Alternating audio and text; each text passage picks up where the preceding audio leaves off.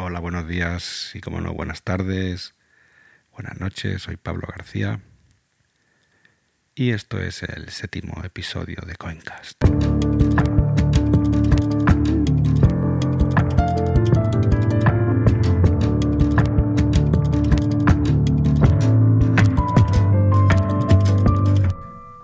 Bueno, el otro día hablábamos sobre la criptografía por el método de César, o el cifrado por el método de César, y comentábamos al final que este método tiene un problema fundamental.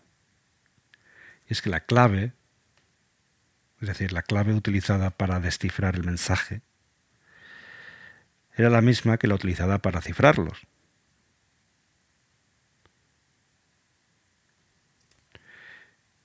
Y esto, claro, esto suponía esto supone que esta clave tiene que ser transmitida de, del César al general, del emisor al receptor. Y este proceso de transmisión pues es inseguro. Eh, tiene el riesgo de que la clave sea interceptada. Bueno, entonces hay una solución para este problema, hay un nuevo, método más moderno donde se consigue que la clave nunca tenga que abandonar al emisor. Pero claro, ¿cómo, cómo se consigue esto? Bueno, pues para hacer esto, dos matemáticos, por allá por el 76, cuando yo nací, por cierto, hace ya unos cuantos años,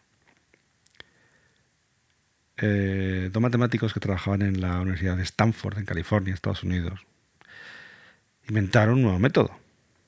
Un nuevo método que tiene el nombre de criptografía asimétrica, ya veis. Buen palabra. O también llamado la criptografía de clave pública. También se llama así. Este método de criptografía lo que permite es la comunicación segura entre dos partes sin que ambas partes tengan que intercambiar entre ellos, entre ellas, las claves de cifrado. Con lo cual, pues, un método muchísimo más seguro. Pero claro, ¿cómo funciona esto? ¿Cómo es posible esto? Para, para entenderlo hay que abrir un poco el cerebro, porque a simple vista, a la gente le cuesta un poco entenderlo, porque ya veréis. Pero bueno, yo creo que vamos a entenderlo con esta eh, pequeña explicación que, os voy a dar. El kit de la cuestión es que con este método de criptografía simétrica o de clave pública, realmente lo que, lo que hay no es una clave, sino dos. Un par. Las claves siempre vienen de dos en dos. Una clave se llama la pública y otra la privada. Y esas dos claves pues siempre se, se tienen que generar, se crean siempre al mismo tiempo. Es decir, no puede existir la una sin la otra. Son como el yin y el yang.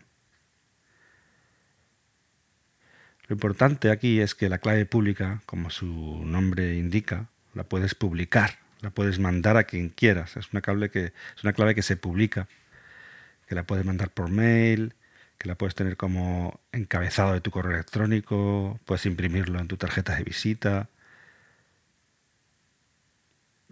Da igual. Por otra parte, la clave privada es tuya, es privada. Nunca saldrá de tu ordenador nunca, nunca se la puedes comunicar a nadie. Es tu máximo secreto. vale, pero entonces, ¿cómo funciona esto? Yo creo que la mejor manera de explicarlo es mediante un ejemplo. ¿Vale? Imaginaros que Pedro le quiere mandar a Juan un mensaje, un mensaje cifrado. Entonces Juan eh, previamente lo que, ha hecho, ha sido generar su par de claves pública y, privada. Y Pedro le dice a Juan, Juan, te quiero mandar un mensaje, así que necesito tu clave pública. Entonces Juan lo que hace es le manda un correo electrónico con su clave pública. De hecho, bueno, Pedro podría haber mirado eh, los mails de Juan porque siempre pone su clave pública al final de cada mail, pero bueno, se la manda por si acaso. Entonces Pedro, utilizando esta clave pública de Juan, cifra, codifica su correo electrónico, su mensaje. Para ello utiliza un programa y en ese programa pues utiliza esa clave pública que le manda Juan. Resultado de la codificación del mensaje pues es un texto ininteligible que por ahora sigue en el, ordenador de, Pedro. Ahora, lo que es importante entender es que este mensaje que todavía tiene Pedro en su ordenador, la única manera matemáticamente posible de descifrarlo es con la clave privada que solo Juan tiene en su ordenador. ¿Vale? Es decir, si Pedro codifica el mensaje que él mismo ha escrito y lo borra, borra el mensaje original, pues no podría recuperarlo. Porque para recuperarlo hace falta la clave privada de Juan. Lo que se puede hacer, obviamente, es mandárselo a Juan. Entonces Juan recibe el correo codificado y, obviamente, es un mensaje ininteligible, pero por suerte él tiene su clave privada. Juan tiene su clave privada. Y con esta clave privada, Juan puede decodificar el mensaje, aplicándola, utilizando este software.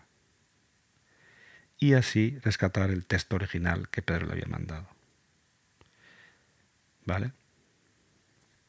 Al principio es un poco lioso porque, claro, cuando codificas un mensaje no utilizas tu propia clave para codificar, para codificar el mensaje, sino utilizas la clave pública del receptor, de Juan en este caso. Y eso es lo que lía un poco. Es como un poco darle la vuelta a la tortilla.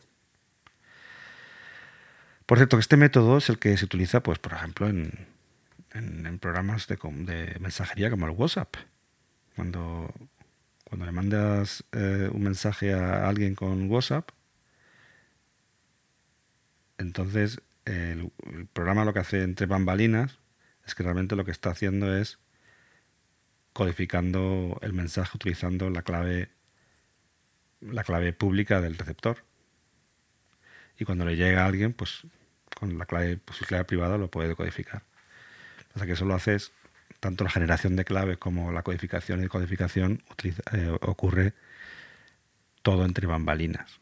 Ocurre todo sin darte cuenta, que es, bueno, es lo, para lo que está pensado básicamente estos sistemas. Pero claro, ahora nos preguntamos ¿Por qué este sistema de criptografía asimétrica o de clave pública, por qué es importante en, blockchain? Y es que, aparte del cifrado, aparte de la ofuscación de datos, lo que acabamos de ver con Juan y Pedro, este método, este método de cifrado de criptografía asimétrica también tiene otro caso de uso que es el de la autentificación.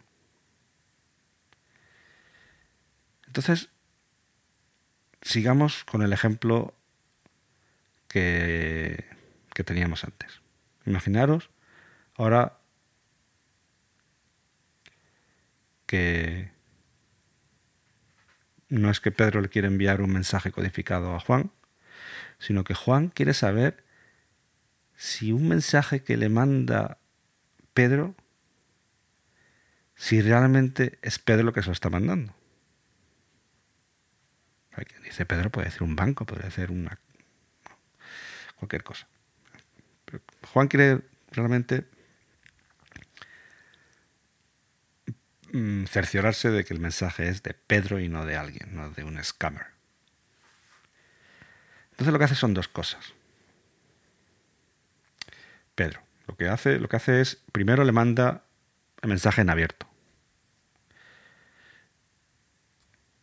Y Juan le dice, bueno, pero este mensaje tú es tuyo o no.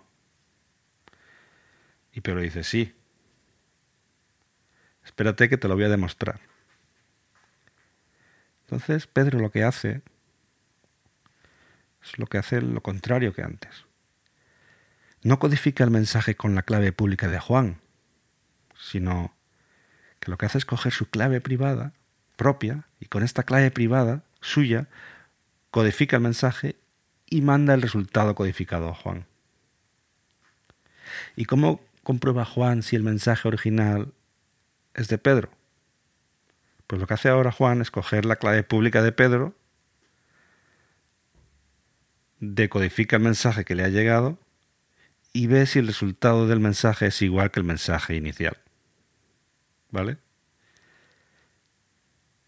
Si es el mismo, pues significa que el originario del mensaje era Pedro, porque solo Pedro, con su clave privada, ha podido codificar un mensaje tal que decodificado con su clave pública, lo que ha hecho Juan, de el mensaje original.